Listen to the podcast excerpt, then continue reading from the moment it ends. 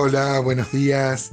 Eh, excelente viernes, amable cofradía. Como muchos de ustedes saben, mi nombre es Gustavo Sánchez. Me gusta decir mi nombre de vez en cuando para que el audio no sea anónimo. Estoy muy agradecido por el intercambio que hemos tenido ayer. Yo no soy hombre de campo. Me han contado experiencias con los ñandúes y, bueno, y en parte dando razón a lo que la escritura decía de cómo es muy común encontrar huevos, varios hermanos de acá del campo. Acá tenemos el avestruz eh, argentino, que es el ñandú, y cómo me han contado que uno sale a caminar por el campo y encuentra esos huevos al parecer abandonados, eh, porque, mm, este, y bueno, y se pueden cocinar, inclusive, este, em, y me han contado de otros beduinos, por ejemplo, árabes que agarran estos huevos del avestruz y los cocinan en, el ardiente, en la ardiente arena. Eh, cuánta sabiduría hay, hermanos, qué bueno poder eh, mirar, pero lo que concluíamos ayer, que en todo hay un, propósito, ¿no es cierto? Hay un instinto que Dios puso y es Dios manejando.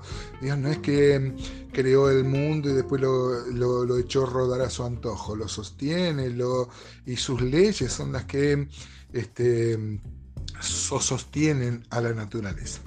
Dice el versículo 19 de Job 39, ¿Diste tú al caballo la fuerza?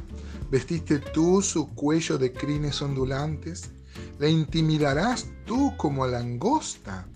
El resoplido de su nariz es formidable.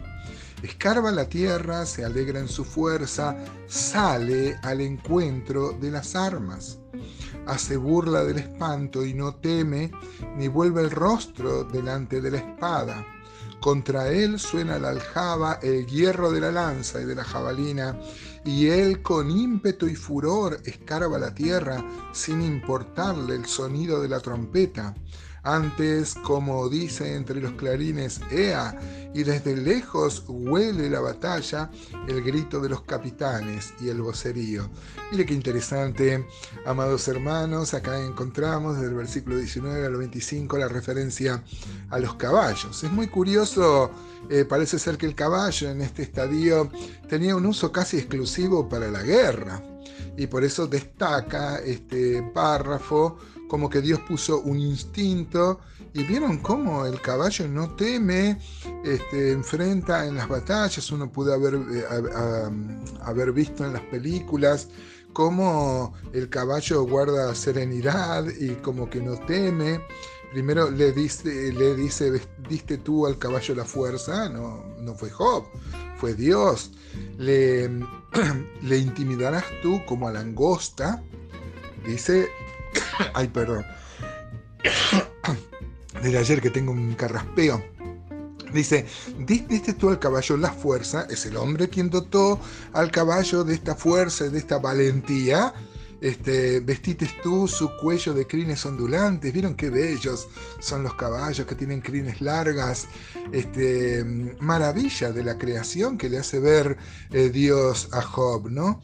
Dice, le intimidarás tú como la langosta. Si bien el hombre ha este, doblegado este, al caballo, el caballo tiene su propia fuerza y yo he visto cómo caballos que se rebelan contra sus dueños eh, pueden llegar a patearlos y a matar verdaderamente, ¿no? Eh, o sea que no podemos intimidarle como si fuera una langosta, ¿no? Este, escarba la tierra, se alegra en su fuerza y sale al encuentro de las armas. Este, decía que mm, eh, Job es curioso que en todo el ganado que tenía no, no se mencionan los caballos, o no recuerdo por lo menos que haya habido caballos, parece ser que el caballo se usaba exclusivamente para la guerra. Y, y bueno, y acá le está haciendo ver Dios a Job y también a nosotros que también el caballo tiene un instinto, esto que asombra a los hombres, que pueden mantenerse en la batalla, tan, tan brioso, tan lleno de valor, este, porque podría ser que el, jinete quiere ir a la batalla y se le retoba el caballo, imagínense qué cosa, qué cosa curiosa que sería, ¿no? Pero acompaña el caballo este brío como si la batalla fuera de él.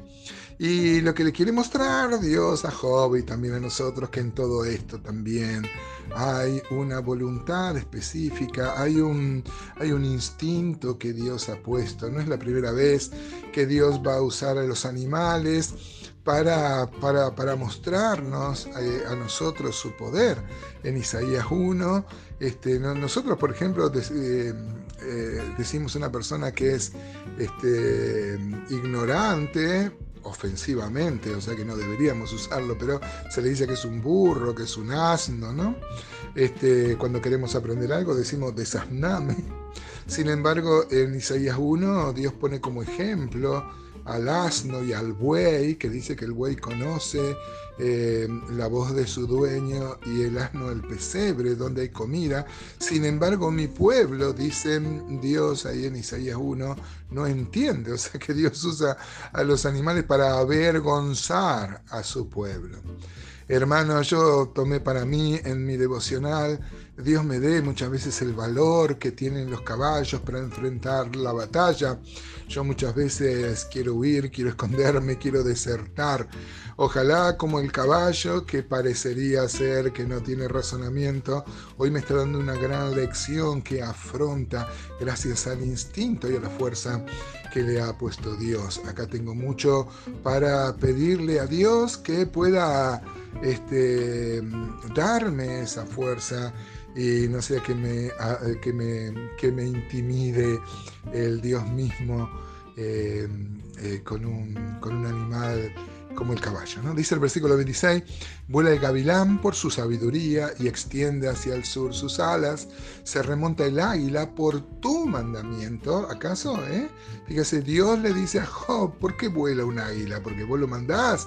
El gavilán que este, emigra buscando este, este, temperaturas más cálidas, como muchos sabes, ¿no? ¿Quién las maneja eso? Esto lo ha hecho Dios con su, con su sabiduría y de la misma forma quiere que entendamos que todo tiene un propósito, aún los sufrimientos que estaba pasando Job y, y, los sufrimientos que podemos pasar nosotros. ¿no?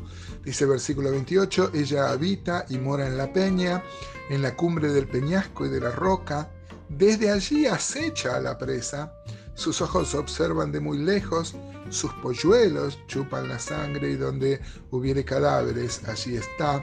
El Señor va a citar esto hablando del Armagedón, de la batalla este, final.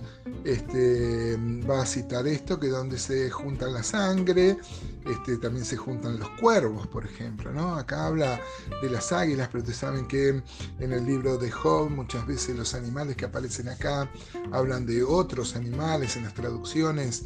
Eh, bueno, como sea los cuervos, fíjense que, ¿cómo saben en dónde hay sangre? Tienen un instinto. Dios todo lo ha hecho con un propósito. Como decía Salomón, Eclesiastes 3, 3.11, Dios todo lo hizo hermoso en su tiempo, ¿eh? Eh, con sabiduría. Y además puso eternidad en el hombre, que muchas veces nosotros no comprendemos todas estas cosas. Ojalá, hermanos, el Señor no tenga que usar animales para avergonzarnos y podamos entender su voluntad y su propósito sobre nuestra vida.